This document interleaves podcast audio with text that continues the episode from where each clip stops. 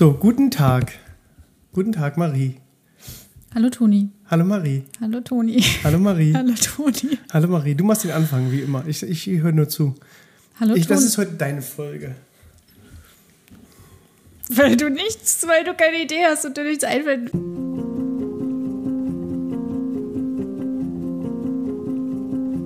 Wir, Wir fühlen. Impressionen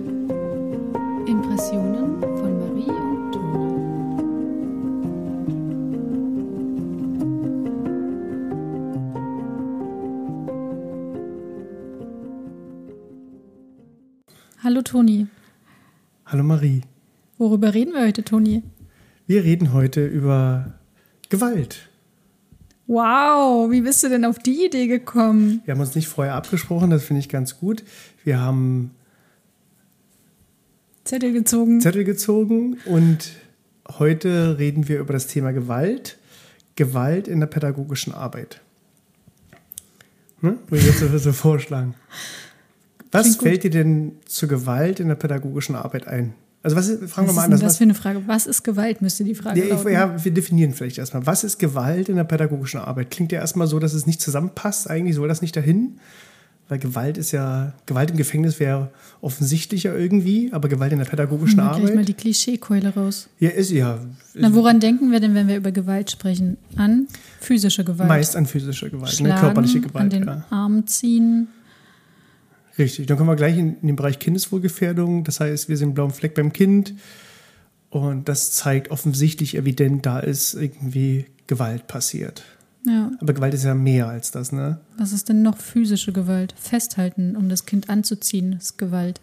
Könnte man sagen, dass Kinder ungewollt, also Kinder nicht gefragt, wenn ich die also nicht frage und ich streichel die und ich butschi über den Kopf so ein bisschen, wäre das nicht auch schon Gewalt? Das ist auch eine Form von Gewalt. Genau, genauso wie Haare schneiden Gewalt ist. Wenn das Kind das nicht möchte? Genau. Ja, Und das beginnt ja im Groben im Kleinkindsalter. Das heißt, eigentlich wäre alles, was, wenn wir das Kind nicht fragen, weiß nicht, Windeln oder so, keine Ahnung, alles, was irgendwie dazugehört. Also wenn das Kind irgendwie nicht ein Signal zum Einverständnis oder ein Wohlfühleinverständnis gibt, wäre ja Übergriffigkeit mit Gewalt. Oder? ich sage erstmal ja. Aber dann sage ich nein. Nö. Ja, es ist Gewalt. Und man muss auch daran denken, also es ist Gewalt, das steht außer Frage, aber und wenn jetzt ein Kind in Richtung Straße läuft und ich das an dem Arm ziehe, um es zurückzuhalten, ist es zwar Gewalt, aber ich schütze das Kind im schlimmsten Fall vor dem Tod. Im besten Fall vor dem Tod.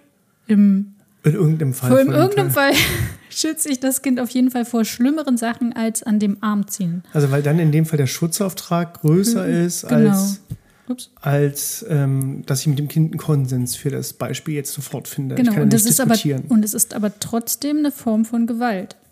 Also, weißt du, was ja, ja, ja, ja, weil es ja auch vielleicht nicht gewollt ist es vom, vom Kind, aber wir ja weitreichender, also Erwachsene in der Regel ja weitreichender denken als das Kind. ja, oder sehen, einfach weil wir Genau. größer sind und sehen das heranfahrende Auto und das Kind nicht. Ne, oder, oder Dinge eher abschätzen können. Ne? Ja. Das heißt, Gewalt kann man, also das wäre ja alles irgendwie Gewalt gegenüber dem, dem Kind, wenn ich das jetzt einfach ähm, nicht im Konsens frage, ob ich darf oder nicht darf, sondern einfach tue, was ich tue. Und die einzige wirklich wichtige Begründung wäre Schutz, also der Schutzauftrag. Genau. Dann könnte man ja sagen, mh, das Kind möchte sich nicht wickeln lassen. Das zeigt mir ganz tolle Signale, dass ich will nicht gewickelt werden. Und weiß nicht, die, die Hose ist voll, also die Windel ist voll. Wäre ja auch irgendwie, hey, wir haben ja so einen, ja, einen Schutzauftrag und einen Gesundheitsauftrag. Das ist nicht gut, wenn die Windel irgendwie über drei Stunden da voll ist. Ich muss das Kind jetzt ja irgendwie wickeln. Weißt du, da kommt man ja, kommt die Pädagogin oder die Mama ja in dieselbe Bedulie irgendwo. Das ist richtig. Wie löst man denn das, das Dilemma? Wie bei allen pädagogischen Sachen gibt es da jetzt nicht den Plan, den man Ablauf, verfolgen kann. Patentablauf, den Erstes, zweitens, drittens. Nein, also bei Kindern funktioniert immer Spiel und also Ablenkung in solchen Situationen oder vielmals auch, das beginnt ja dieses nicht mehr wickeln lassen wollen in der Autonomiephase. Kinder, mhm. also Kinder begreifen ja, okay, das ist ein Teil von mir. Ne? Mhm. Ich, ich gehöre nicht mehr zu Mama, ich bin nicht mehr eins und eins mit Mama oder Papa oder meiner Bezugsperson, sondern ich bin ein eigenständiges Lebewesen und die Kacke gehört zu mir.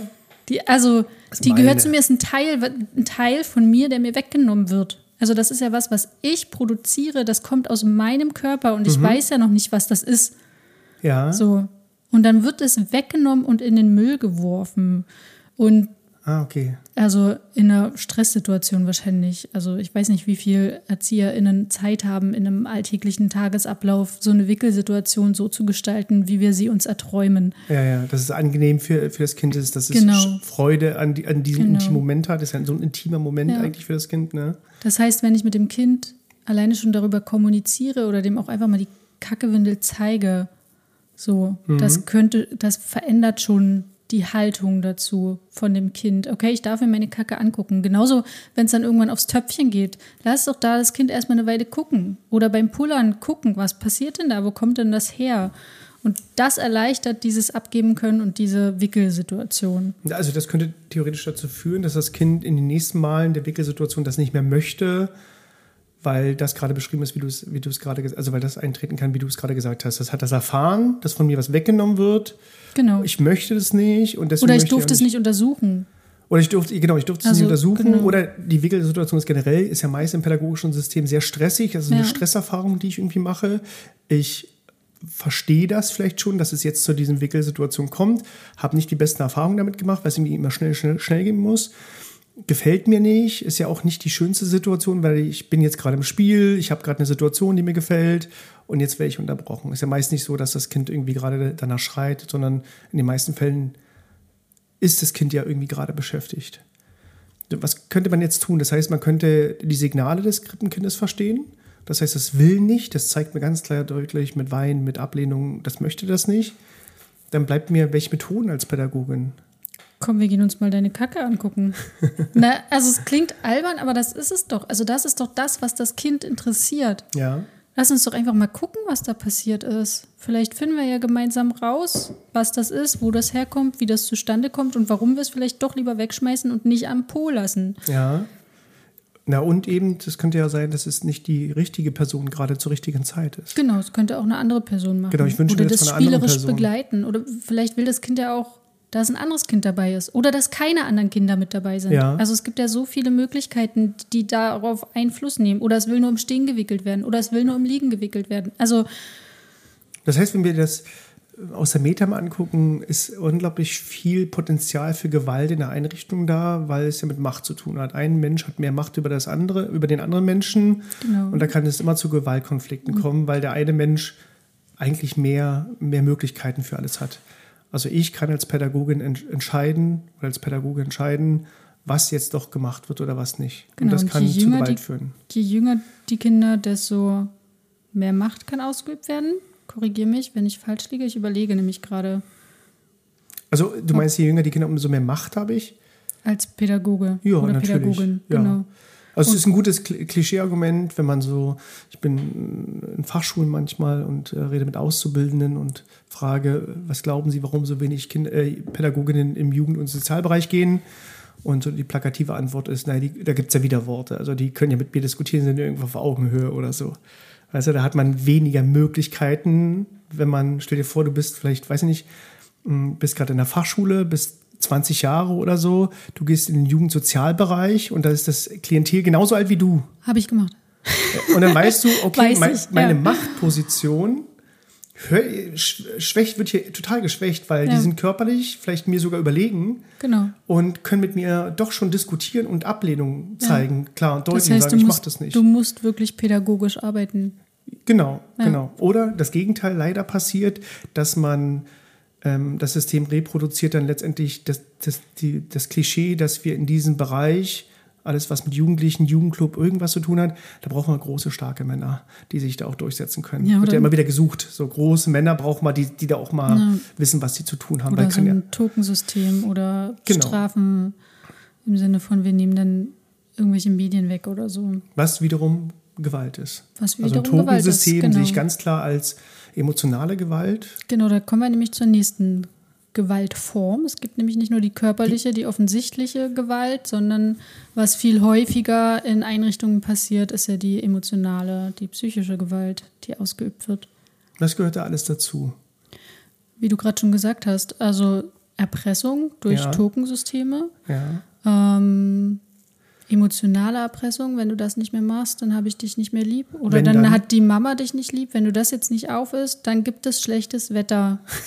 Stimmt, das gab es Wenn, ja du auch kein, nochmal. wenn du kein Gedicht für den Weihnachtsmann auswendig lernst, dann gibt es keine Geschenke. Oder du So. willst doch, dass Mama glücklich ist. Genau, du willst doch, dass, dass niemand hier böse oder schimpft oder whatever. Ja, ne?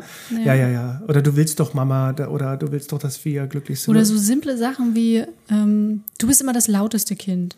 Oder Genau. du bist immer so unruhig am Tisch, so laut, so. Du machst alle anderen Kinder damit Genau. nervös Es oder sind ja weiß immer ich nicht. dieselben. Es sind immer dieselben, genau. Also auch so, wenn dann oder immer die Pädagogik- Jungs. Genau. Immer die Jungs. Ja, ja, ja.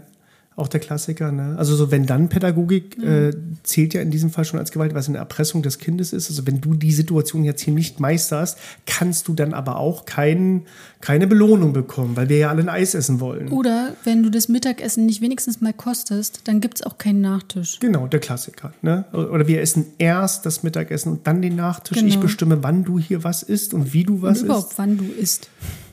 Ja, theoretisch wäre, jetzt gehen wir in so eine Richtung, die Rahmenbedingungen, die gestellt sind für Kinder, also alleine die, die, die, die klassischen Rahmenbedingungen wie Schlafen und Essenssituationen sind ja doch schon irgendwie Gewalt gegenüber Kindern. Also ich entscheide, wann du isst.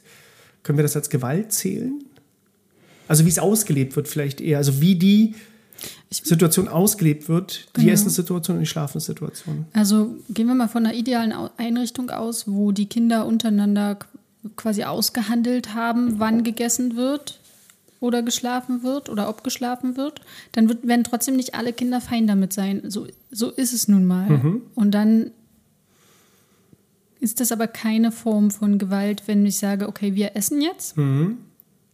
Form von Gewalt wäre, wenn ich das Kind an den Tisch setze, bis ranschiebe mit dem Stühlchen und auf das Lätzchen den Teller stelle und dann das Kind füttere und im, und im schlimmsten Fall noch mit, den, mit der Hand so den Mund aufdrücke oder so.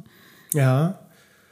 Ähm, aber es wäre ja, ja, müsste man ja theoretisch, wenn wir so von Null anfangen, wenn man so die Rahmenbedingungen einer Einrichtung sieht, wann es rausgeht, also ich bestimme, wann das oder wie das gemacht wird. ich glaube, also ich glaube, das führt jetzt zu weit. Ähm, es geht, ich, ich würde sagen, es geht jetzt um die Gewalt von den einzelnen PädagogInnen, die ausgeübt wird, unabhängig von den Rahmenbedingungen. Naja, pass, ich, ich, die Rahmenbedingungen spielen, glaube ich, mit dazu. Stell dir vor, ich bin Kind und die Pädagogin, so eine klassische Gruppenerzieherin, weiß ich nicht, äh, es gibt nur eine Pädagogin und gibt 15 Kinder in der Gruppe und ich will nicht raus als Kind. Und mein Nein wird überhört, ich möchte das nicht, ich zeige das in Form eines Kindes von bockig sein, whatever. Und ähm, nee, du kommst jetzt mit raus, wir gehen jetzt alle raus. Wäre das nicht, geht es nicht in die Richtung von Gewalt? Also sie probiert mit ihrer Machtposition dann das durchzusetzen, dass ich da raus muss. Naja, oder sie versucht einfach nur ihre Aufsichtspflicht wahrzunehmen. Ja, aber das ist, äh, Das hatten wir ja ganz am Anfang. Das wäre ja dann Schutz vor höherem. Du siehst ja nicht, was da oben mit dem Kind alleine passiert. Das ist vielleicht Unfallpotenzial, weil da steht eine Werkbank drin und es könnte sich in der Ja. Schraubzwinge die Finger einklemmen oder so. also ich glaube, wir kriegen, also in der, in der, die Machtposition, die die Pädagoginnen haben, die kriegen wir nicht weg. Die bleiben da. Die sind ja immer da. Die Frage ist nur, wie ich auch diesen, mit dieser Machtposition, auch mit diesen Machtrahmenbedingungen und mit diesem Schutzauftrag so sensibel umgehe, dass Kinder trotz dessen keine Gewalt erfahren. Ja, und dass ich mir dessen, genau, dass ich mir dessen bewusst bin. Also, das hatten wir ja, glaube ich, schon mal gesagt in der Machtfolge. Wir haben immer ne, als erwachsene Person eine Machtposition gegenüber von Kindern. Ich als Einrichtungsleitung habe immer eine Machtposition meinen ähm, Angestellten gegenüber und den Kindern und, oder Familien, wer auch immer diese Einrichtung nutzt. Immer. Egal wie offen und ähm, Aber Macht klingt ja so Partizipativ das negativ, gestaltet deswegen ist. sagen Pädagogen mir immer, das ich ist habe keine Verantwortung. Macht. Ja, genau. Das ist eine Verantwortungsposition und ich mache das ja aus verantwortungsvollen Gründen. Wobei sie ja recht haben, sind ja, ist ja eine Verantwortung und da mixt sich so ein, so ein Mix aus, ein Cocktail aus Verantwortung, also Schutzauftrag, mit biografischer Rucksack, weil ich das als richtig empfinde, weil das ist gut für Kinder, wenn das so und so läuft und du isst doch bitte erst das Mittagessen und dann den Nachtisch, weil das ist so ein Ding und das ist bei mir drin halt. Ähm, und eben, es gibt halt nicht mehr Möglichkeiten, Pädagogen fehlen. Also du musst jetzt mit rauskommen, es kann niemand drin bleiben und so ist das nun mal. Ne? Emotionale Gewalt geht ja dann noch weiter. Wenn ich also diese Situation habe als Pädagogin, muss ich mir die erstmal bewusst sein, dass ich letztendlich immer mit einer Machtkarte spiele, weil es auch andere Möglichkeiten manchmal nicht gibt, wie in diesem Fall von ähm, das Kind will nicht raus, aber du musst raus aufgrund meiner, meiner Aufsichtspflicht. Aber ich kann ja als Pädagogin ja trotzdem irgendwie Instrumente haben, dass es dann trotzdem also sensibel für das Kind gemacht wird, genau, wie ich das tue. Es geht um die Art und Weise. Oder also welche ich kann das Alternativen dem, ich aufzeige. Ich kann das dem Kind ja auch immer erklären. Also ich muss ja nicht meine Macht ausüben, sondern ich kann das ja, ich kann das so ganz plausibel erklären, zum Beispiel mit der Aufsichtspflicht. Genau. Das verstehen Kinder. Hier ist niemand oben. Ich kann dich leider nicht alleine lassen. Ich verstehe, dass du gerne drinnen bleiben möchtest, aber es geht jetzt nicht aus den und den Gründen. Oder Alternativen wie äh, der Klassiker, du willst hier drin malen, wir nehmen dein Malzeug mit raus. Oder Genau. du hast eine Matte draußen zum Liegen oder irgendwie so. Ne? Also wir geben dir Möglichkeiten. Emotionale Gewalt ähm, geht eigentlich häufiger auch eher durch Worte aus, also emotionale Gewalt, also ne, das wunderbare Buch, was, was ich glaube ich letztes Mal empfohlen habe, glaube ich schon. Seelenprügel ist ein wunderbarer Name für, für äh, emotionale Gewalt, Seelenprügel, weil Worte unglaublich stark verletzen können. Wie du eben gerade gesagt hast, es sind immer die Jungs, es sind immer dieselben, also so klassische Ja, und auch Sachen, die nicht so offensichtlich sind. Also wenn ich zum Beispiel immer wieder zu einem Kind sage, oh, du siehst aber schön aus oder du bist ja ganz besonders gekleidet, dann fühlt sich das andere Kind in der Gruppe, das ich in dem Moment vielleicht gar nicht sehe, was sich keine gute Kleidung leisten kann, immer herabgewürdigt. Dadurch, dass ich ein anderes Kind lobe für meine subjektive Einschätzung über Kleidung Ja. Genau. Oder, oder eben Verhalten. oder Verhalten. Oder eben Verhalten. Das heißt, du hast heute du hast heute toll zugehört, du hast heute richtig toll zugehört. Das ist immer so ein, so ein Klassiker, den ich immer wahrnehme, dass wenn es um Lobigung von Kindern geht, dann wird immer das gelobt, was für mich als Pädagogin wichtig ist. Du hast heute toll zugehört. Ob das Kind dabei wirklich Interesse hatte zuzuhören oder ob es einfach nur zuhört, weil es musste durch die ganzen Vorgeschichten von Strafe oder whatever. Es ist Ja, immer so eine oder Belobigung. für das Lob alleine. Oder nur für- oder Kinder für machen das ja Lob, nur genau. Für das Lob. Ja. Also, o- oder ähm, du warst aber heute brav. Oder Ja. du bist heute aber brav. Und was heißt denn brav? Ich finde das Oder ganz du schlimm. hast heute schön aufgegessen. Ne? Genau. Also man, ja, der auch so ein gutes das, genau, und damit löst man bei Kindern ja immer schon was aus. Und darüber sollten wir alle irgendwie mal reflektieren. Warum sage ich das denn jetzt? Na, du hast ja heute schön Ja, aufgegessen. man will, ja- die, na, die Idee ist ja dahinter, ich habe ein Verhalten, was ich mir wünsche von diesem Kind. Das ist doch bitte, weil es ja immer nicht so viel Genau, ist, meiner ist Meinung das nach. nicht es denn mehr Manipulation? Natürlich, klar. also ich, ich will doch das ist Konditionierung. indem ich Kinder für irgendwelche Sachen lobe oder irgendwelche Menschen für irgendwelche Sachen lobe, drücke ich denen ja mein, meine Muster, meine Wünsche auf. Also Kinder brauchen kein Lob. Kinder brauchen ähm, beobachtendes Ansprechen, aber kein Lob, um sich zu entwickeln. Genau, und eben keine Bestrafung, das Gegenteil. Aber die genau. Idee könnte ja sein, also aus pädagogischer Sicht begründet, hey, was hatte ich vor kurzem in der Beratung, da ging es zum Beispiel um das Thema Ellbogen auf dem Tisch. So eine gesellschaftliche Norm, die wünschen wir uns beim Essen nicht. Ellenbogen, Ellenbogen, sei doch nicht so ungezogen. Stimmt, das kenne ich noch. Das, das, das ist halt nicht cool, sagen sie. Und wir haben ein erwünschtes Verhalten, wenn dann die Kinder das nicht mehr machen, hat die Pädagogin dann in der Beratung gut erklärt, für sich gut erklärt, dass er sagt, da lobe ich eben auch den Max, dass er eben, heute hast du ja ganz toll am Tisch gegessen, du hattest diesen Ellenbogen nicht auf dem Tisch.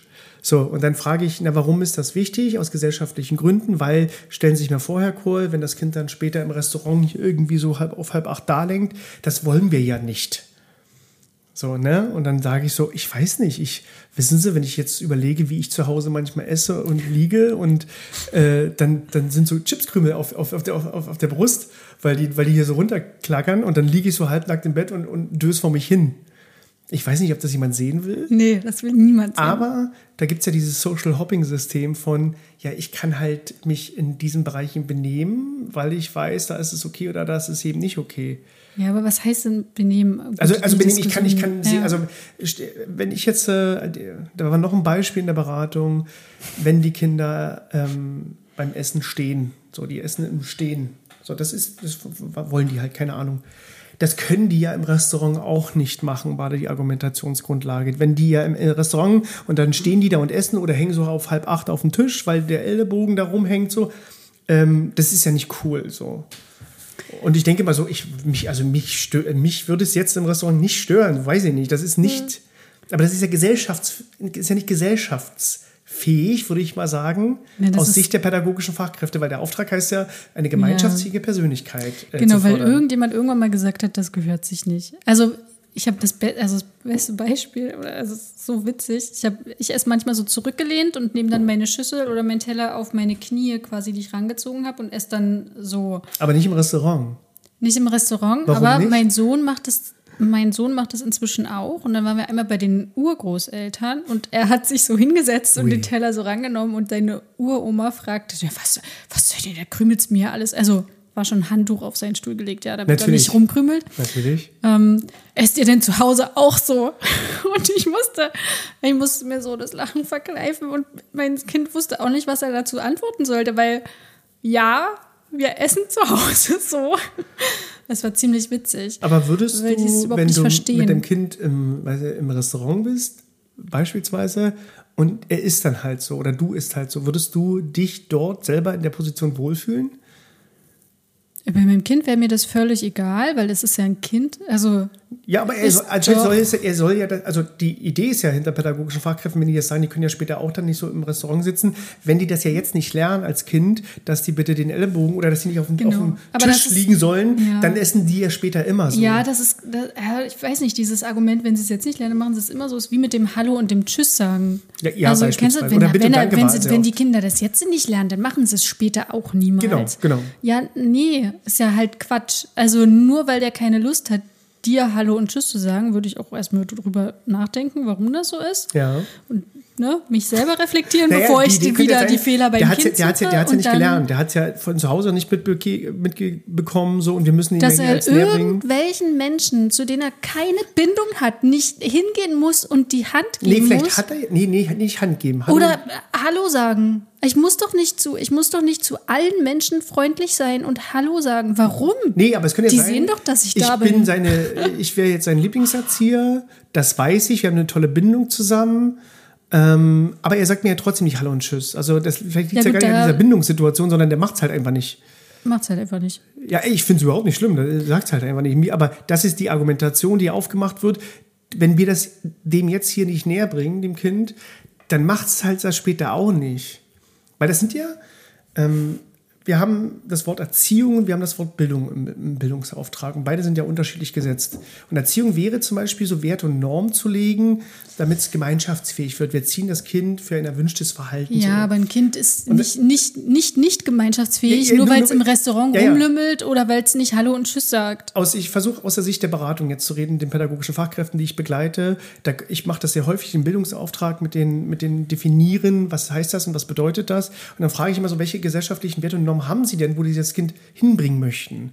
Und der, der Klassiker ist halt Bitte und Danke sagen, Hallo und Tschüss sagen und eben ähm, ähm, äh, gerade im Essverhalten, dass da, dass da nicht irgendwie ein Fernseher läuft oder whatever, sondern dass sie am Tisch sitzen und ordentlich miteinander essen, weil das nehmen wir als unsere Kultur und gemeinschaftsfähig wahr. Also Was- ich nicht. Was würdest du denn für, also was für Werte und Normen, was ist dir denn wichtig an einem Menschen, wenn du einem Menschen begegnest? Mir ist wichtig, und das haben wir dann auch definiert, oder uns wäre wichtig, ich stelle mir das immer so vor, ich gehe die Straße irgendwo entlang, dann wäre mir wichtig, dass der Mensch mir körperlich ähm, ähm, nicht wehtut.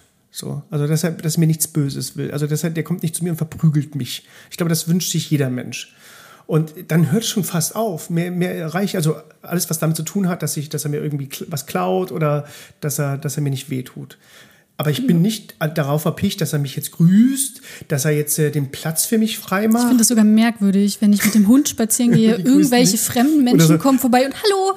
Äh, das, ist, das, ist Bus, ja, hallo? Das, das, das Busfahrersyndrom, die grüßen sich ja immer, können sich nicht, aber grüßen sich immer. Äh, aber ja. also finde ich, find ich schwierig, weil das in mir immer so einen Konflikt auslöst wie, oh mein Gott, wer war das? Woher kenne ich diese Person? Okay, aber Warum? das ist ja der Klassiker auf der Straße. Aber jetzt könnt ihr sagen, ich versuche wieder aus Sicht der pädagogischen Fachkräfte zu argumentieren, naja, das Kind wird ja später einen Job haben beispielsweise.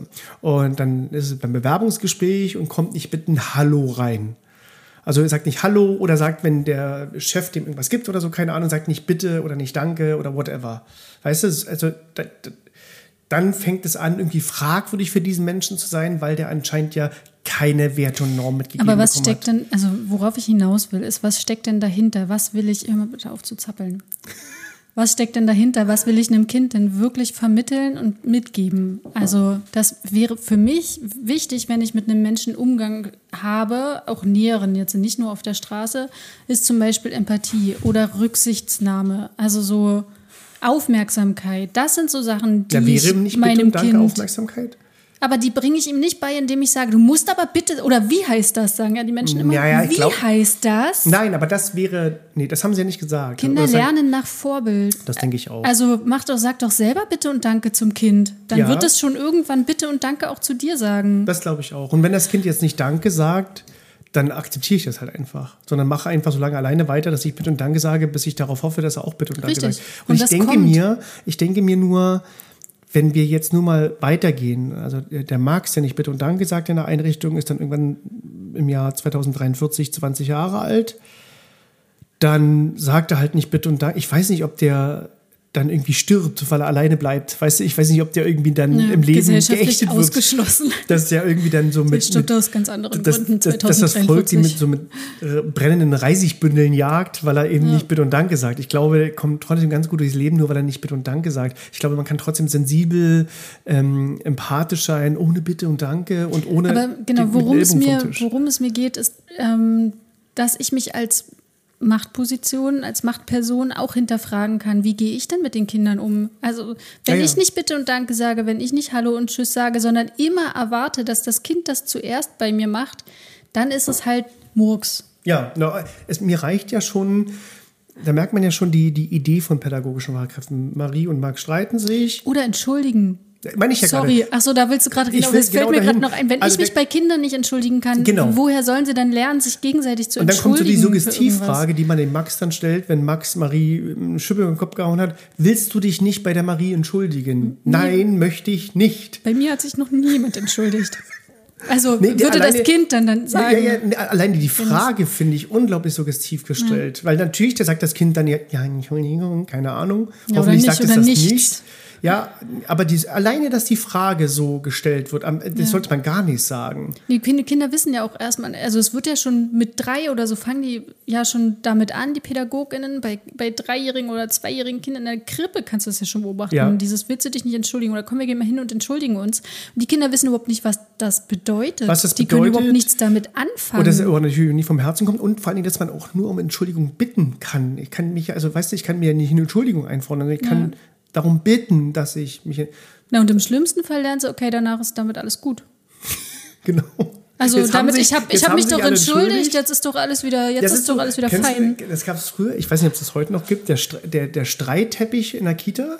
Da, kennst du das nicht? Nee. Also zwei Kinder haben Stress. So, prügeln sich, whatever, rasten völlig aus. Dann gibt es so ein, die Pädagogen kommt dann an, so, das ist so die gewaltfreie Kommunikation in Nutshell anscheinend. Da kommt dann die Pädagogin, dann gibt es dann so einen Streitteppich, dann setzen sie sich beide hin auf diesen Streitteppich und dann wird darüber gesprochen, was da so los ist. Und am Ende sollen immer beide positiv rausgehen, was ich sehr fragwürdig finde, weil vielleicht will ich einfach da nicht positiv rausgehen, sondern will einfach wütend sein so. Und am Ende muss es immer sowas geben wie so ein Handschlag, dass wir uns jetzt hier auf was einigen, wie cool das doch alles anscheinend ist so der Streitteppich, dass da der Streit wird jetzt ausgefochten. Schwierig. Ganz schwierig. Alleine, alleine schon, dass ich vielleicht einfach mich streiten will, so. Ich habe Bock, mich zu streiten und ich will wütend sein und ich will jetzt nicht auf diesen Scheißteppich gehen. Und ich will ich mich jetzt auch nicht bin. vertragen mit dieser Person. Ich will mich nicht vertragen. Ich will mich nicht entschuldigen. Ich habe nochmal drauf Falsches. naja, du weißt es ja nicht. Also in der Regel ist es ja so, dass die PädagogInnen, die da ankommen, gar nicht gesehen haben, was passiert ist, sondern ein Kind weint und das, was nicht weint, ist irgendwie schuld. Ich setze es mal in Anführungszeichen, das könnt ihr nicht sehen, aber hören vielleicht. Schuld, Das ist, Anführungszeichen. das ist Detektivpädagogik. Ich versuche herauszufinden, wer hat angefangen, Warum was ist hier hat, nee, los. mei- genau, Also meistens wird ja nur gefragt, warum hast du das gemacht oder warum weint die Marie? Genau so, dann also- muss der sich erklären. Genau, dann muss das Kind, das nicht weint, sich erklären. Mit Dabei vier. weiß ich ja gar nicht, also mit, vier, mit Ja, drei. ich hab, aber ich habe das nur gemacht, weil ja, aber dann Genau. hast du bestimmt auch dann direkt zugehauen, ne? Richtig. Und also, was ist denn der Sinn, was ist denn der Sinn dahinter und was, was gebe ich denn dem, dem Kind tatsächlich mit? Warum soll sich das jetzt entschuldigen? Warum darf es nicht wütend sein? Warum kann das Kind, was nicht weint, nicht auch traurig sein, nur weil es nicht weint? Ja, ja. Also, schwer auszuhalten, eine Situation von Disharmonie. Pädagogen wollen dann, wir müssen das alles schnell klären, damit es alles super ja, aber manche. Kinder mögen sich einfach nicht. Ja. Auch. Also es ist Oder super. nicht immer. Wir, wir müssen Also wie oft super, Freundschaften die, auch wechseln. Die, die, genau, dass ich die Situation pädagogisch begleite.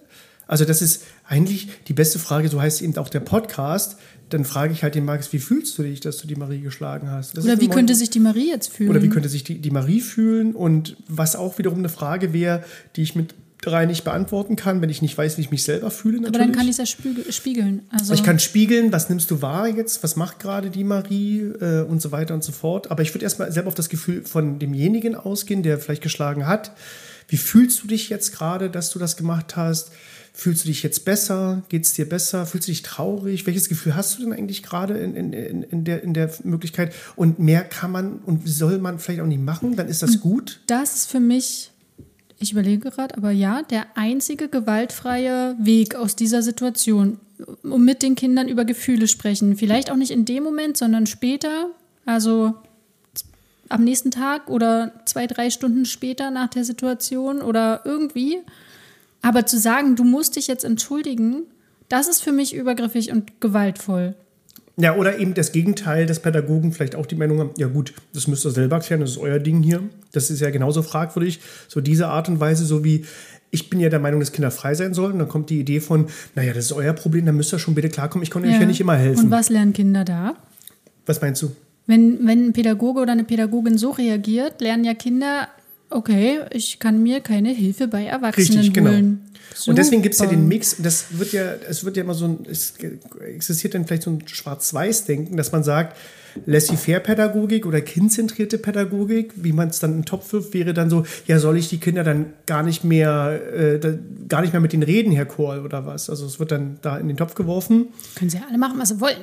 Genau, können sie ja machen, was sie wollen. Oder ich darf ja dann nicht mehr bestrafen oder belohnen oder whatever. Ich soll ja nicht mit denen darüber reden und die sollen sich nicht entschuldigen. Was soll ich denn da machen? Soll ich denn gar nichts mehr machen? Ist ja auch nicht gut, damit ich, na, natürlich so- sollen sie was machen, Gefühlsbegleitung machen. Und vielleicht, dass die Situation des Schlagens gar nicht so relevant ist, sondern präventiv arbeiten, dass die Situation nicht wieder passiert. Also es wird ja immer nur auf diese Situation rumgehackt. Es geht ja immer nur um die, das Schlagen von Max. Alles, alles andere wird ausgeblendet. Es geht nur um die Handlung, die Max gemacht hat. Dass er ein Gefühl vorher hatte, dass er einfach irgendwie doof aufgestanden ist heute, dass es ihm einfach nicht gut geht, whatever, keine Ahnung. Ja, oder dass er mit drei oder vier auch einfach noch keine Empathie entwickelt und nicht einfach nicht weiß, dass das der Marie so dolle wehtun könnte. Oder dass die soziale Batterie leer ist, weil es total anstrengend ist, drei, Ja. drei, vier Stunden im Kindergarten zu sein und immer funktionieren zu müssen. vier Stunden, zehn Stunden. Oder zehn. Stunden und dann, dass die soziale Batterie einfach leer ist, weil ich immer kooperieren muss. Ja. Weil dann bin ich einfach leer und dann überfordert mich einfach alles und dann prügel ich halt zu. Diese Detektivpädagogik rauszufinden, warum er das gemacht hat. Ich weiß nicht, ob das überhaupt notwendig ist. Es spielt für mich wenig eine Rolle, sondern eher geht es darum, um das Metaphysische, das Gefühl, was da eigentlich Ja. dahinter steckt. Pädagoginnen machen das ja oftmals, weil ganz viele Situationen sofort bewertet werden oder Handlungen oder Aussprüche. Alles hat eine Wertung. Wenn ich jetzt was sage, alle Menschen, die zuhören, werten mich gerade und das, was ich sage. Und ich, ich, so. ich kann den Aussehen werten, weil ich dich ja sehe. Mein Gott, die Haare heute wieder. Also Mann, fettig, ne? Muss ich mal wieder waschen. Und Echt. so. Also Und deswegen machen wir einen also das sind- Podcast das und kein sind- Video dazu. Also das, das ist nicht gut für eine Frau. Richtig. Und das, Richtig. und das ist das Problem. Also wenn ich in der Kita bin, muss ich vielleicht einfach mal aufhören, Sachen sofort zu bewerten. Also es fängt ja schon damit an, heute ist gutes Wetter, heute gehen wir raus. ja, das stimmt. Ja, das habe ich auch gerade im Kopf gehabt. So, Dabei wird so, lieben Kinder Ja, ja, Regen. genau, heute ist gutes Wetter, ja, das ist gesund. Heute gehen wir Ja. raus, weil die frische Luft und die frische Luft und bla bla bla. Dass das immer am Wetter ausgemacht wird, wann ich was machen muss. Das suggeriert mir immer, wenn die Sonne scheint, musst du dich jetzt, jetzt musst du was tun. Jetzt, jetzt, jetzt. Ja, du musst es los. gut finden. Du musst, äh, du musst Sonnenschein ist das einzig gute Ja, Wetter. ja das, ich hatte So. genau diesen, diesen auch gerade im Kopf. Dir das muss ist, es gut gehen, du musst Oder heute haben wir. Zeit, heute nutzen wir das mal richtig. So, vielleicht will ich einfach keine Zeit nutzen, vielleicht will ich einfach meine Zeit einfach stehen lassen und einfach nichts tun und liegen, an die Decke Ja. starren. Oder Einfach mal aufhören, Sachen und Kinder zu bewerten. Ja, aber ich glaube, das, das passiert. Ähm, also so sind wir Menschen ja erzogen. Ich sage ja auch nicht, dass es leicht ist. Nee, aber Nichts von dem, was wir hier verlangen, ist leicht. sollte nur so sein. Aber es ist ähm, der Weg, den wir als besten erachten. Ich sage das Nö, ganz drastisch nee, so. Nee, ich würde es ich, nee, ich noch drastischer sagen. Der Weg, den, ähm, Wir als Mindestmaß erachten. nee, den Erziehungswissenschaftler als, als, als, als, als besten erachten. Also das ist ja faktisch belegbar, was, also, was wir besprechen. Also wie Kinder lernen mit der Hirnforschungsergebnissen. Das ist ja nicht irgendwie eine random Haltung, die wir an den Tag legen, sondern wir können ja ganz gut untersuchen, wie müssten wir heute pädagogisch arbeiten, damit wir eine zukünftige Gesellschaft haben, die einfach sensibel miteinander umgeht. Aber was habe ich heute gelesen in der Lausebande? Ähm, wissenschaftliche. Lausebande. In der Wer kennt Lausebande.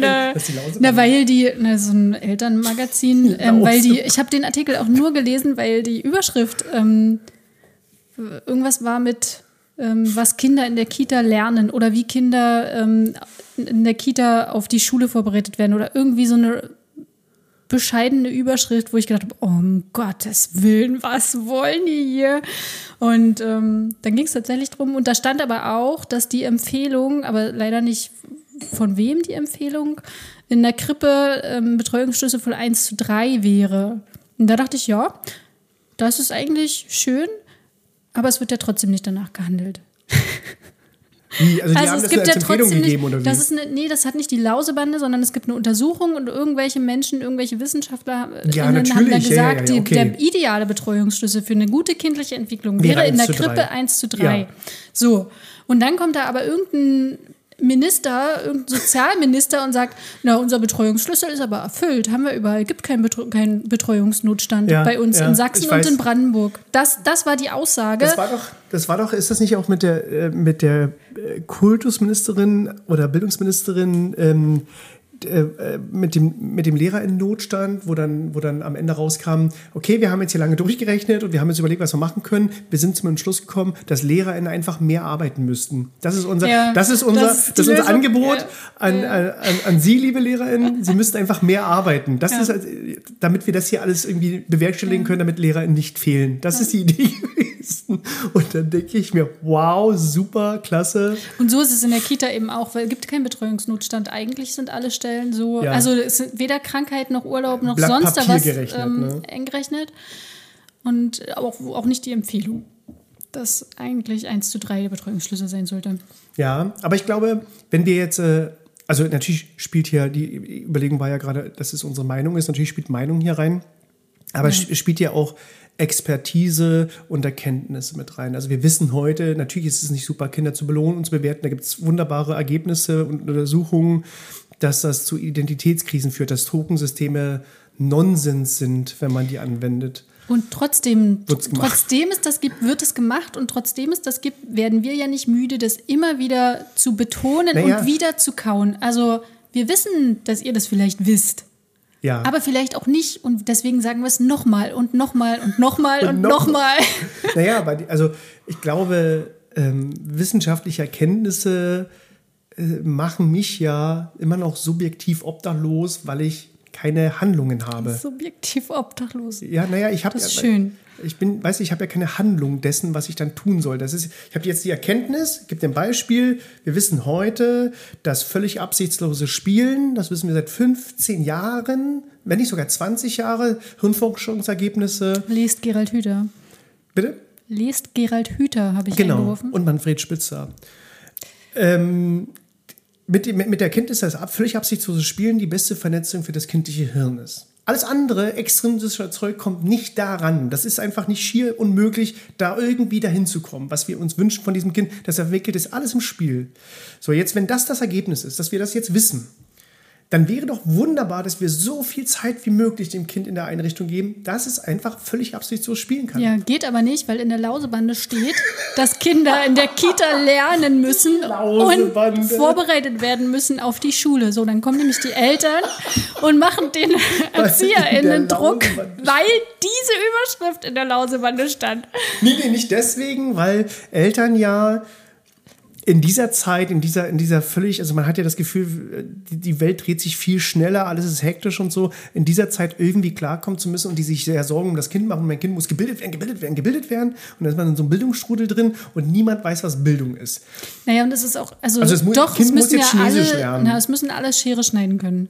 Natürlich. Müssen alle zur Einschulung mit der Schere schneiden können. Und das ist so dieser, das sind auch einfach, das ist so ein Druck, der da aufgebaut wird. Und da, da kommt man ganz schlecht, also das ist übelst schlecht aushaltbar, dann einfach dem Kind Zeit zu lassen. Und das macht es schon von alleine. Also, Naja, oder, oder völlig, völlig unabhängig von der Idee, wie man das macht, dass das Kind äh, anscheinend nicht schulfähig ist, wenn ich nicht auf ein Bein hüpfen kann. So.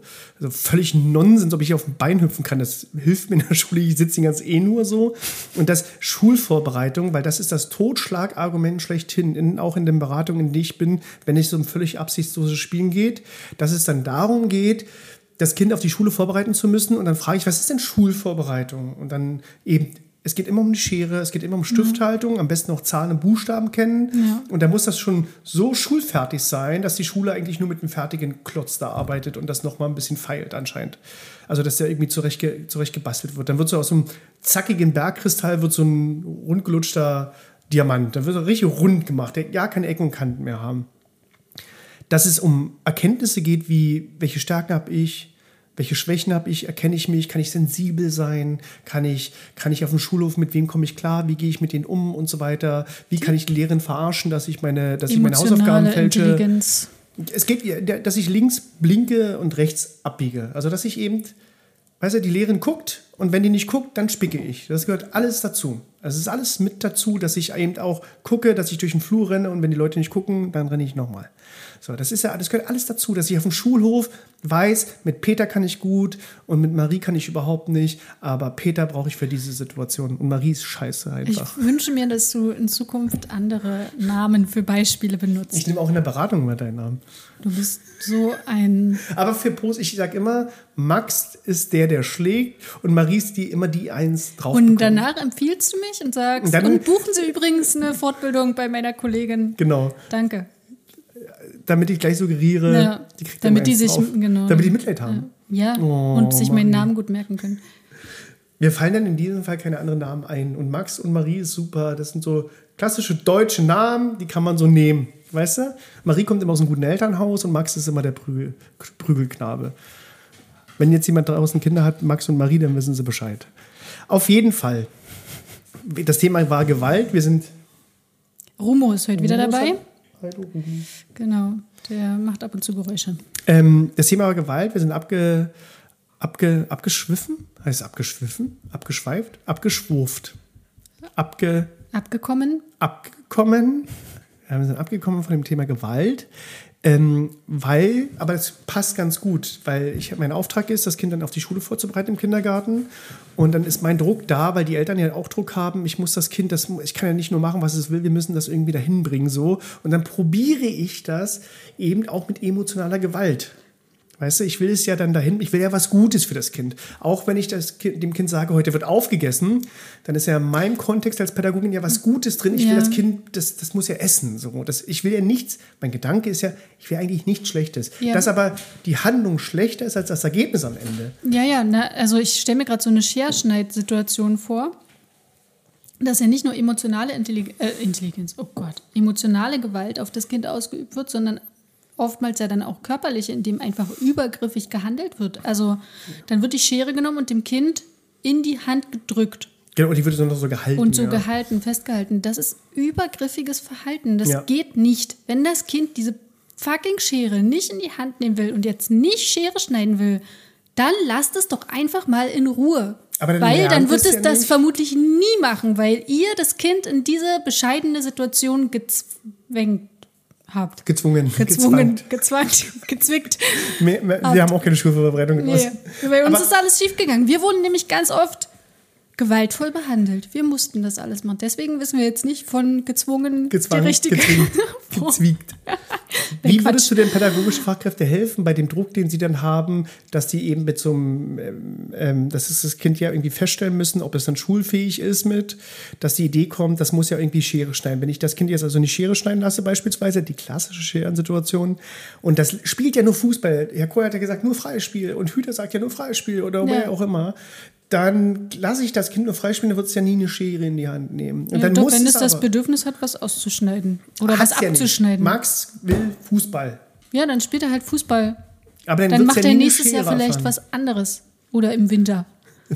Ja, aber selbst dann, der hat, der hat einfach keinen Bock auf Scheren und Malen. So. Das ist halt einfach so, das Dann ist ist nicht sein es so. Ding. Dann- aber dann komme ich ja nie laut pädagogischen Fachkräften, Eltern und Schule in die Schule, weil ich das ja nicht kann. Na klar, mit, spätestens mit acht wirst du ja zwangs, weil es gibt ja die Schulpflicht. Und dann habe ich das Problem, jetzt geht's weiter, dass ja das Kind dann ziemlich große Probleme in der Schule hat, weil es nicht Nee, hinterherkommt. weißt du, was mich richtig dolle stört? Alle kennen dieses Bild mit dem Affen, dem Goldfisch, dem Elefanten und bla bla bla. Und alle Tiere sollen einen Baum hochklettern. Und das kann natürlich nur der Affe. Das habe ich damals in meiner Schulzeit und na gut, das ist noch nicht so lange ähm, schon gesehen. Und alle kennen dieses Bild und alle stimmen dem zu. So dass jedes Tier natürlich, also jedes Nee. Kind eine andere Förderung und eine andere andere Das Interessen und Fähigkeiten. Das und trotzdem müssen alle das Gleiche können. Ja. Alle müssen auf dem rechten Bein springen können und alle müssen Schere schneiden Das können. wissen alle. Und malen können. Aber trotz dessen argumentiert man ja für das System, weil es ja bestehend ist. Nee, Mann, die Kinder werden irgendwann zwangseingeschult mit acht. Naja, weil es eine Schulpflicht gibt. Ja, hat- müssen, ist doch scheißegal, ob die Nee, dann mit der Schere schneiden können oder die auf dem wollen ja Bein das, die, stehen die oder. wollen ja, ich versuche aus Sicht der Pädagogin das jetzt zu sagen, die, die wollen ja dem Kind das nicht schwer in der Schule machen. Die wollen es ja erleichtern, dass es das schon kann, dass es nicht hinterher das Kind hat es am leichtesten in der Schule, wenn es im Kindergarten frei spielen durfte. ja, ja, das ist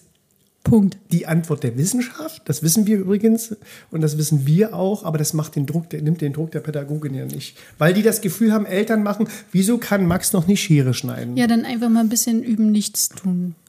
Oder nicht nichts tun, sondern angemessen pädagogisch begleiten und über Gefühle zu reden. Das könntet ihr üben in der Zeit, in der ihr euch damit befasst, wie kann ich dem Kind Schere schneiden beibringen, lieber drüber nachdenken, wie kann ich dem Kind Gefühle beibringen oder mit Gefühl, über Gefühle angemessen zu kommunizieren oder überhaupt Gefühle wahrzunehmen, zu erkennen und zu gucken, was Genau. macht das mit meinem Körper. Und ähm, Ja, es geht Jo. so viel. Man kann, es muss ja nicht die Schere sein, es geht auch eben beim Armbrot oder in der Kita, also die Eltern dann eben beim Armbrot, dass das Kind, ähm, und wenn man das cool gestaltet, haben Kinder Bock darauf, mit das Armbrot zubereitet, Messer nimmt, schneidet, was alles, also, ne? Also Pakete öffnen zieht Pakete öffnen. Weiß, es gibt so viele Und das ist Situationen. eine ergänzende Einrichtung. Also ist ja nicht, die Kita ist ja nicht, nicht nur dafür verantwortlich, dass das Kind alles lernt, was es dann später Dieses mal Gefühl braucht. haben Pädagogen. Das ist es ja nicht. Das ist eine ergänzendes. Und deswegen ist eine Erziehungspartnerinnenschaft so wichtig. Ja, ja. Also- und daran hakt es, weil der Strohmann, der vorgeworfen wird, ist immer, dass Pädagoginnen für Eltern argumentieren und für LehrerInnen argumentieren. Also immer, die Schule will, der Träger will, die Eltern wollen und so weiter. Und Aber was ich mal, will denn wollen, die Kita und was wollen die Kinder? ich frage immer, was wollen die Kinder? Und nicht mal, was wollen sie und was wollen die Kinder? Und dann frage ich mal, wie würden sie arbeiten, wenn es keine Eltern und keine LehrerInnen gibt? Also, wie würde ihr Tagesablauf aussehen? Alle würden sagen, wir würden viel entspannter arbeiten. Na gut, das, also das mit den Eltern finde ich immer ein bisschen, also aber da haben wir ja einen anderen Standpunkt. Ich, naja, wir wollen ja nur darauf hinaus, wenn der Druck nicht herrscht, wie Ja. würden die arbeiten, die Pädagoginnen? Und dann kommt häufig, na, wenn die alle nicht da wären, dann würden wir viel entspannter arbeiten.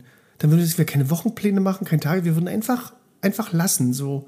Und genau so sollte ja Pädagogik aussehen, einfach lassen. Es gibt so viel distinktive Arbeit zu leisten, dass wir einfach warten, gucken, aushalten können. Und das kann ich doch erklären. Also dafür gibt es ja eine Erziehungspartnerinnenschaft. Da kann ich das doch kundtun und einfach transparent sein. Dazu müsste ich fachlich argumentieren und dazu müsste ich auf Augenhöhe argumentieren und dazu müsste ich sehr, sehr sensibel in Gesprächen sein. Oder, best Idee Oder immer schlagen. Genau, oder uns beide buchen. Wir machen gerne Elternversammlungen für sie. Ja, wir, sind da richtig, wir sind da richtig gut drin. Wir sind da richtig, richtig gut drin. Wir werden auch nicht allem- immer angeschrien. Ey, hör jetzt mal auf. Nein, aber also zu solchen Themen, also gibt ja einfach Gibt ganz. Leute zu holen, ja, ja. Es gibt es gibt ja Leute zu holen. Es gibt so viele Themen. Medienpädagogik zum Beispiel hole ich mir natürlich einen Medienpädagogen oder eine Pädagogin ran, die das besser erklären kann als ich. Emotionale Gewalt, nochmal ganz kurz. Wir haben bei Gewalt eben die körperliche Gewalt, die immer publiziert wird, wenn oder aufgemacht wird, wenn das Kind einen blauen Fleck hat, dann müssen wir handeln. Dass aber tagtäglich in Einrichtungen Gewalt passiert, auch von Pädagogen, die es anscheinend nicht böse meinen, wieder Anführungsstriche, ähm, weil physische Gewalt oder emotionale Gewalt, ja, das ist eher emotionale Gewalt, bei äh, gut 70 Prozent liegen, die, die ähm, in Einrichtungen passieren. Also Worte können wie Pfeile verletzen. Also tiefe Worte können, können Seelen verletzen und die können bis später hervorgerufen werden, dass bestimmte Worte einfach triggerbar sind oder Worte Situationen eröffnen und so weiter. Das ist schon, das ist einfach nur wichtig, glaube ich, auf welche Worte man achtet als Pädagogin, ich immer eine sensible Art und Weise habe, dass ich Imperative vermeide. Mach das, hör auf, Ellbogen vom Tisch, mach das nicht, mach das nicht, mach du dies und schlaf jetzt, Ruhe, aufräumen und so weiter dass ich einfach sensibel und emotional in diesem Fall bin, glaube ich. Ganz einfach. Ja, eigentlich, eigentlich, wenn man das, wenn man das, ich glaube, ich glaube, mh, das ist ja die große Diskussion, ist diese emotionale Gewalt, die passiert in Einrichtungen gedrückt von Rahmenbedingungen, weil ich gestresst bin und weil privat bei mir viel los ist? Oder habe ich halt einfach auch das Narrativ in meinem Kopf, wir müssen mit Kindern so reden, damit das hier funktioniert? Weißt du, da kann ja so ein, so ein Glaubenssatz also vor, vorkommen, der einfach so ist bei mir. Wir müssen mit denen so reden, damit das hier auch mal funktioniert. Oder ist es gedrückt von Rahmenbedingungen, weil ich einfach selber gestresst bin, dann rutscht mir das raus.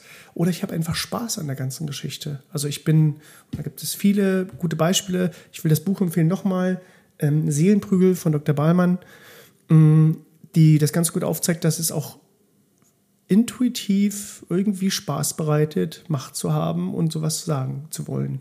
Dass man einfach gerne Macht hat und meine Macht so nutze. Aber kann man sich ja auch vielleicht wieder mal ganz kurz selbst reflektieren, was ist jetzt wichtiger, mein Spaß oder das Leben zu zerstören von einem Kind, was ich ja in so einer Situation, also ich weiß nicht, kann ja jeder mal kurz überlegen und ähm, erinnert sich bestimmt jeder und jeder an irgendeine traumatische Situation oder irgendeine Situation, die man noch so aus dem Kindergarten oder aus Jugend irgendwie noch so im Kopf hat und denkt, okay, ja, das wäre cool gewesen, wenn das damals anders passiert wäre.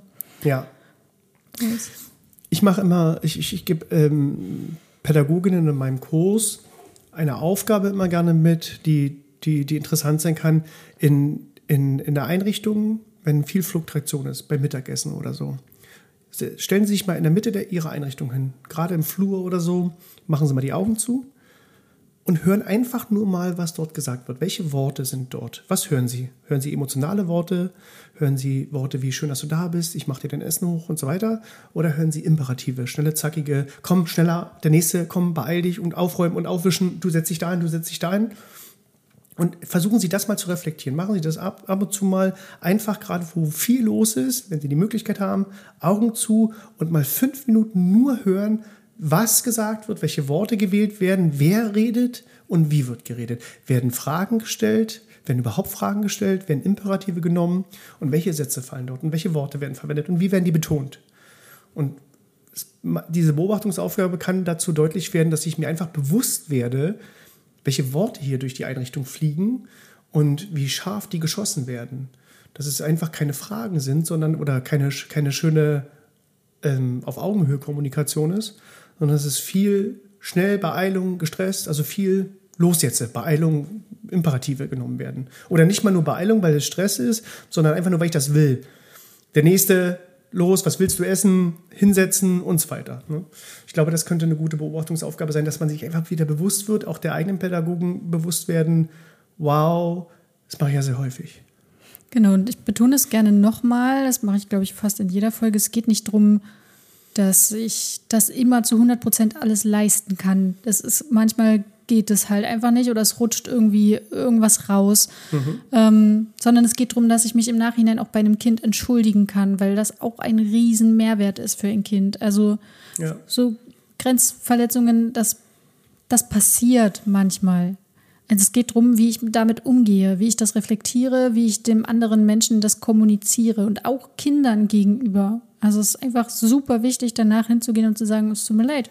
Es war, ja. es tut mir richtig dolle leid. Das, ich versuche das nicht nochmal zu machen. Ich möchte, dass du mir das sagst, wenn dir das nochmal auffällt und mir das nicht auffällt. Und hier ist nochmal wichtig, wie man sich entschuldigt. Nicht, es tut mir leid, weil du das und das gemacht hast, nee. habe ich so und so reagiert. Also die, also dem Kind das Gefühl zu geben, du bist schuld an meiner Situation, du bist schuld an meinem Gefühl, so, sondern dass ich einfach nur sage, es tut mir wirklich leid. Und nicht, es tut mir leid, ich fühle mich so und so. Genau. Und man hat immer, glaube, es hat, ich, ich habe vor kurzem auch in diesem Buch äh, von Seelenprügel, wenn ich mir die irre, dass ich das jetzt nicht verwechsel, steht ein schöner Satz drin, Kinder sind nicht dazu da, um mich glücklich zu machen. Das ist nicht deren Aufgabe, dass ich meine, dass die mein Gefühl verbessern oder verschlechtern. Das ist nicht deren Aufgabe, das ist nicht deren Job, dazu sind die nicht auf der Welt, mein Leben schöner zu machen. Das ist nicht deren Aufgabe. Oder wie, wie meine Gefühle gesettet sind, dass Kinder verantwortlich sind, wenn ich mich schlecht oder gut fühle. Und dem die Verantwortung zu übergeben, dass ich mich heute traurig wegen dir fühle oder so. Es wird immer aufgeladen, ich habe das Gefühl, wegen dir, du hast das und das gemacht, ich fühle mich deswegen so und so und ich will, dass du das veränderst, damit ich mich besser fühle. Das ist totaler Nonsens. Es kommt aber sehr häufig, ne, dass Kinder irgendwie in der Aufgabe sind, weiß ich, meine Gefühle, für meine Gefühle da zu sein.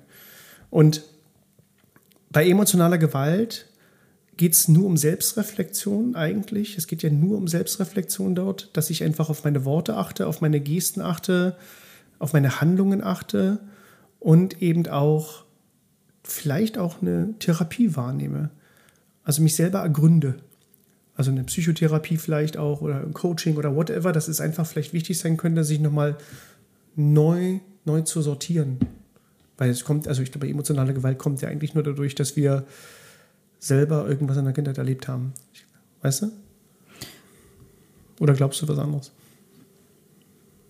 Oh Gott, also äh, ich glaube dazu noch gar nicht, weil ich mir dazu noch nicht viel, noch nicht Gedanken gemacht habe, woher ähm, das kommt, dass emotionale Gewalt ausgeübt wird. Ich weiß aber, weil ich ähm, letztens eine Studie dazu gelesen habe, weil ich mich vorbereitet habe auf, ein, auf eine Prozessberatung, dass zum Beispiel Kinder, die Opfer von Sexualstraftaten geworden sind, später auch eher ähm, oder nee, andersrum. Menschen, die SexualstraftäterInnen sind, früher mit einer höheren Wahrscheinlichkeit auch Sexualstraftaten mhm. erlebt haben. Mhm. So, und ich, deswegen klingt es jetzt erstmal plausibel, plausibel wenn du sagst, ähm, dass emotionale Gewalt von den Menschen ausgeübt wird, die emotionale Gewalt erfahren haben. Gewalt produziert Gewalt. Ja. War ja schon immer irgendwie so.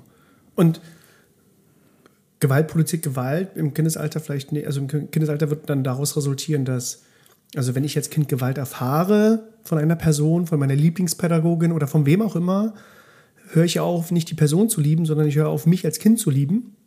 Also ich bin, ja, also ich bin ja schuld als Kind. Ich gebe mir ja selber als Kind die Schuld. Das ist ja, ich hinterfrage ja den Erwachsenen nicht. Ne, in der Regel tue ich das nicht, sondern der Erwachsene wird das schon richtig machen, was er da macht. Wenn er mir emotionale Gewalt antut, werde ich das schon wahrnehmen, als er hat das bestimmt richtig gemacht und ich habe falsch gehandelt und mein Gefühl ist anscheinend nicht so wichtig. Und theoretisch wissen wir heute ganz gut, dass emotionale Gewalt äh, dieselben Auslöser hat wie psychische äh, wie, wie, wie, physische Gewalt. Also ob ich ein Kind schlage oder ob ich ein Kind mit äh, Worten, Worten wehtue oder bewerte, hat es die gleichen Schmerzrezeptoren, die ange, ange, angetriggert werden bei mir. Ich fühle mich einfach nicht gut. Mhm. Ja, und das wissen wir heute eben ganz gut. Und ich glaube, deswegen ist der Gedanke immer, den, den ich wahrnehme, wenn es um Kindeswohlgefährdung geht, wir haben alle im Kopf, dass es immer darum geht, bei Kindeswohlgefährdung ähm, äh, Übergriffigkeit in Form von körperlicher Übergriffigkeit oder Sexualdelikte oder ähnliches. Es geht immer um sowas. Es geht nie um. Oder grobe Vernachlässigung. Oder grobe Vernachlässigung oder so. Aber direkte Worte im pädagogischen Alltag, die werden da gar nicht mit reingezählt. Und die werden ja. auch, man muss es auch wirklich sagen, die werden auch nicht geahndet. Also nee, weil es schlecht nachweisbar ist. Also Also schlecht nachweisbar, genau. kannst ja nicht. Und deswegen ist es umso wichtiger, ähm, im Team einfach darauf zu achten. Das ist ja überhaupt nicht schlimm, jemanden darauf hinzuweisen. Das ist ja die, die, der Umgang damit macht's. Also wenn ich im Team offen darüber reden kann und äh, also alle sich selber hinterfragen und andere hinterfragen, dann ist doch, dann wird's, ist es doch schon mal ein Schritt in die richtige Richtung. Dann merke ich auch, okay, der Mensch ist daran interessiert, sich zu ändern und dem Menschen macht es vielleicht Spaß, der ist hier vielleicht falsch in unserer Einrichtung. Oder überhaupt im pädagogischen Beruf. Und das ist das Problem, dass man das schon wahrnimmt, dass man sich aber untereinander irgendwie, weil man sich gern hat als Kolleginnen und Kollegen, schützen will, dass man das, oder manchmal nimmt man es überhaupt nicht wahr. Das heißt, es ist okay, dass Max wieder angebrüllt wird, beispielsweise. Und dass man versucht, in diesen Bereichen aktiv einzuschreiten, dass ich sage, stopp, das geht nicht, du kannst das nicht tun, ich möchte das nicht, das ist nicht professionell und wir müssen hier darüber reden.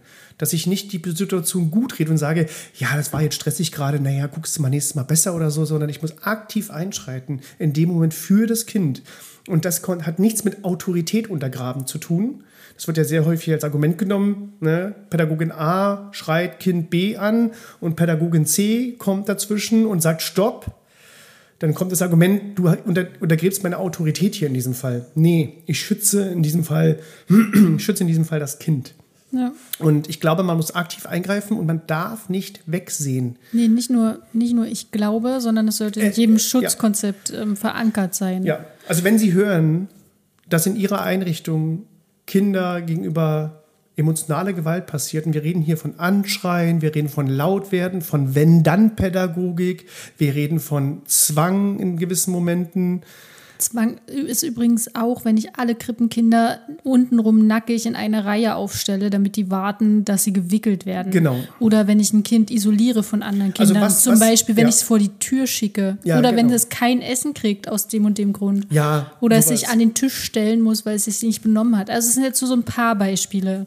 die reflexionstechnisch gesehen in den letzten Jahren, Jahrzehnten für uns alle irgendwie normal waren. Also wir reden nicht davon, wenn Sie merken, da ist eine Pädagogin, die schreit dieses Kind bis zum Ghetto an, bis es, bis es weint, sondern wir reden schon von diesen Momenten, wenn das Kind jetzt sagt, jetzt kriegst du halt kein Essen mehr, jetzt hast du halt Pech gehabt. Da beginnt das. Also da, das ist ja schon emotionale Gewalt. Und wenn Sie das sehen, müssen Sie aktiv eingreifen. Und wir reden von aktiv eingreifen in diesem Moment, just in diesem Moment die Situation unterbrechen. Und das hat nichts mit Autorität untergraben zu tun, sondern sie schützen in diesem Fall das Kind. Sie dürfen dort nicht wegsehen. Wer ist denn wichtiger? Also ein Kind lernt ja in so einer Situation, eine erwachsene Person setzt sich für mich ein. Ich bin der erwachsenen Person geschützt. sicher, ich werde geschützt. So, ich, ich das und ich habe nichts falsch gemacht. So, das Richtig. ist jetzt nicht mein Fehler. Ja. So, ich bin nicht schuld und das kann man Kindern ruhig auch einmal öfter sagen. Und du bist nicht Fehler schuld. machen. Und Erwachsene machen Fehler. Genau, das setzt man für mich ein. Und die erwachsene Person ist eine erwachsene Person. Mein Gott, warum mache ich mir mehr Gef äh, Gedanken über die Gefühle der erwachsenen Person als über die Gefühle des Kindes? das ist das Was ist Faszinierende. denn, was naja, ist denn aber da das hat ja los? wieder damit zu tun, dass Kollegin A ein Harmoniebedürfnis mit Kollegin B hat. Und dass ich ja nicht auf Augenhöhe mit der Kollegin A diskutieren kann und lieber überlasse ich das Kind das übergehen, weil dann, was soll denn schon passieren? Das Problem ist ja bei emotionaler Gewalt, und das ist ja die Schwierigkeit, die in diesem Fall herrscht, das sehen wir ja auch bei Vergewaltigung und so weiter.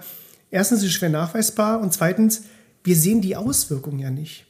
Weißt Bei einer Vergewaltigung kannst du schon die Auswirkungen auch, die I- psychischen Auswirkungen auch unmittelbar danach. Ja, genau, aber man nicht, nicht also wenn, wenn wir von Emotionen, genau.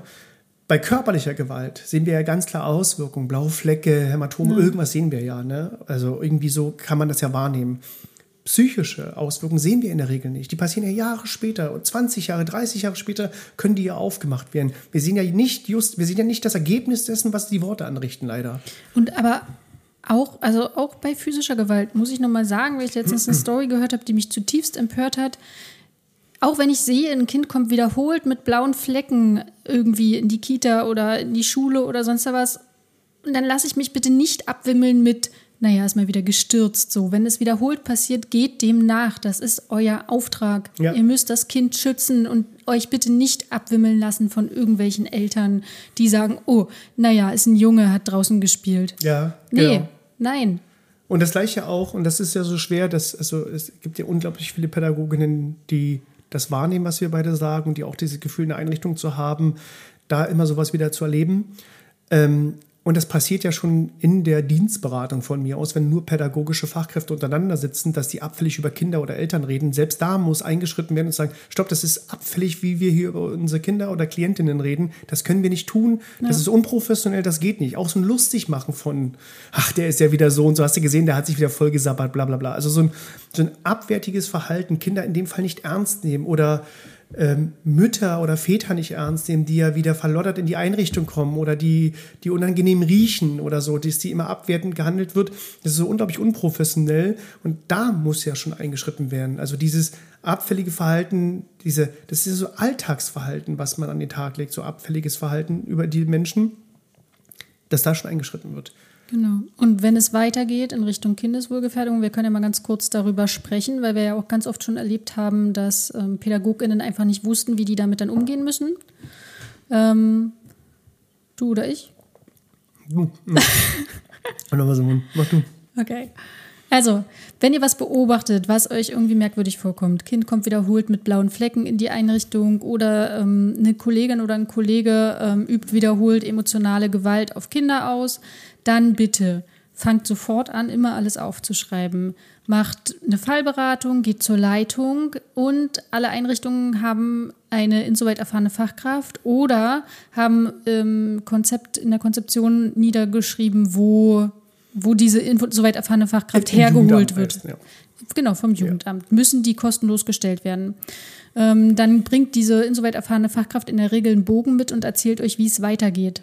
Ich würde noch mal ganz kurz unterbrechen. Ja, unterbrich mich. Weil ähm, hier kann die Pädagogin, die geht dann zur Leitung und die Leitung sagt, also das ist ja, das machen wir, das ist so. ja nicht schlimm. Also, dann, dass die Leitung selber blockt. Okay, wenn die Leitung blockt, dann geht direkt zum Jugendamt. Genau. Weil auch wenn es die Leitung betrifft, also dann zur stellvertretenden Leitung oder zum Träger, also irgendeinem äh, jemanden mit einbeziehen und dann zum Jugendamt. Ist meine Anonymität geschützt, wenn ich das als Pädagogin mache? Ich kann eine anonyme Anzeige machen beim Jugendamt. Ich kann auch eine anonyme Beratung machen bei der ähm, Kinderschutzfachkraft vom Jugendamt. Da kann man kostenlose Beratung machen, auch anonym.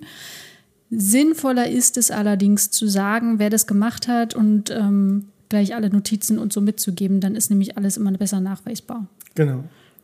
Häufig, und das kann man, wenn man im pädagogischen System gearbeitet hat, ganz gut nachvollziehen. Ich auf jeden Fall, dass man sich manchmal allein auf weiter Flur fühlt, weil das so gang und gäbe ist. Und dann bin ich immer der oder diejenige, die dann dazwischen geht. Und dann bin ich der oder diejenige, die abgesondert vom Team gesehen wird. Also die, die komische, die immer, mhm. ja, also die Autorität untergräbt anscheinend. Genau, mir fällt auch noch gerade auf, ja gut, da, dazu kann ich nur sagen, dann halt dann muss ich halt mutig sein. Mir fällt gerade auf, dass ähm, das so Sachen sind, die ich mache, wenn es innerhalb des Teams ist. Wenn ich denke, ein Kind wird von den Eltern misshandelt oder ähm, emotional oder physisch, ja. dann ähm, also die Schritte bis zur insoweit erfahrenen Fachkraft und dann wird meistens, bevor das Jugendamt eingeschaltet wird, versucht, mit den Eltern zu kooperieren. Also den Beratungen anzubieten. Wo können die hingehen? Wie können wir hier zusammenarbeiten? Was ist uns aufgefallen? Also,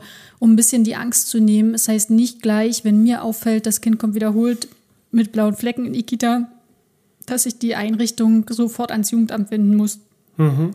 Und dann ist das Kind weg. So ist es nicht. Es wird immer versucht, der Sache auf den Grund zu gehen. Es kann ja auch sein, dass das Kind gerade Fahrradfahren lernt und genau, deshalb ja, ja. zwei Wochen, drei Wochen ja, mit blauen Flecken in die Kita kommt. Das kann natürlich auch sein. Ähm, also immer Aber versuchen, lieber, das mehrfach einzustimmen zusammen, gar nicht, ja. Genau, zusammen zu arbeiten und drüber zu reden. Also, ne, es geht, es ist alles eine Sache von Kommunikation. Aber das Schlimmste wäre, nichts zu tun. Genau, also auch, auch im, im Integrität zu beweisen. Also das Gefühl, was sie haben, dass es nicht gut ist, dass man Kinder äh, äh gewalttätig, emotional wie auch physisch wird, auch demnach so zu handeln und das einfach nicht, auch wenn es schwerfällt, nicht äh, zu akzeptieren, auch ja. wenn es die Lieblingskollegin in der, ja. in der, Gruppe ist oder mit der sie privat befreundet sind oder die Leitung selber ist oder sie Repressalien erfahren oder das Gefühl haben, sie erfahren Repressalien dadurch, weil sie kritisieren nicht ihre Leitung, da hat man Angst dadurch. Äh, die machen alles richtig. Man, sie machen in dem Fall alles richtig. Also gehen sie ja. sofort dazwischen. Genau, und scheuen Sie sich nicht oder scheut ihr euch nicht davor, euch auch Beratung ähm, zustehen zu lassen. Also lasst euch beraten, wenn ihr nicht wisst, wie ihr vorgehen sollt. Und Wie gesagt, eine insoweit erfahrene Fachkraft haben alle und ihr könnt euch auch anonym beim Jugendamt beraten lassen und ähm, eure Leitung sollte auch wissen, wie es weitergeht. Und im Idealfall habt ihr ja auch noch eine Kinderschutzfachkraft, die noch zusätzlich zur insoweit erfahrenen Genau. Fachkraft da ist.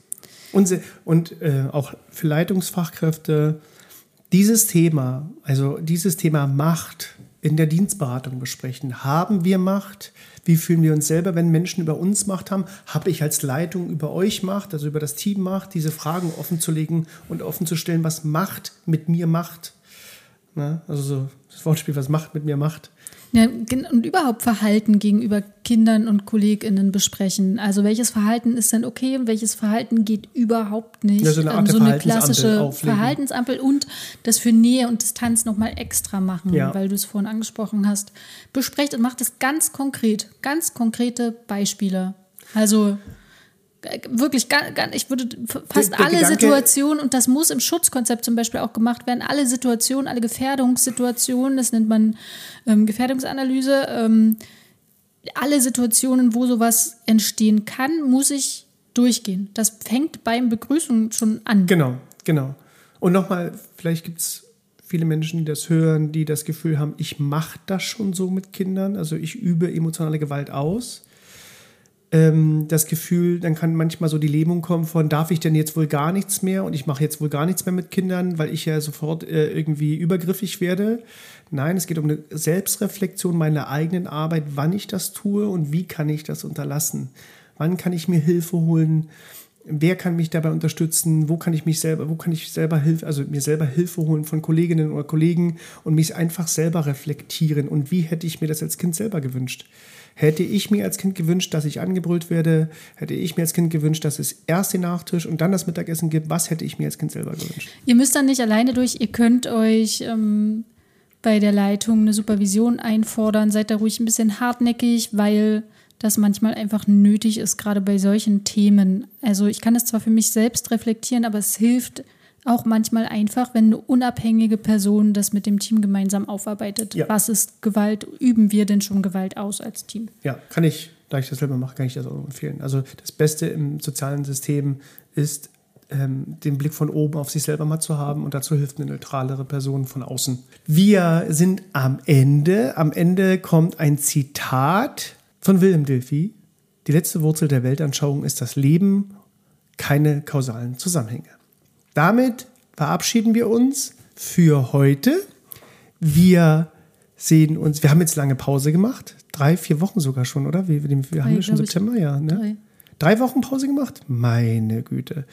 Das liegt an Marie. Na, Und wir stopp. sehen uns jetzt äh, jede Woche wieder. Halt, stopp, wir legen das nicht fest. Ich habe meinen Kalender dabei. Sie hat einen physischen Kalender. Vielen Dank. Schön, dass Sie da waren. Adios.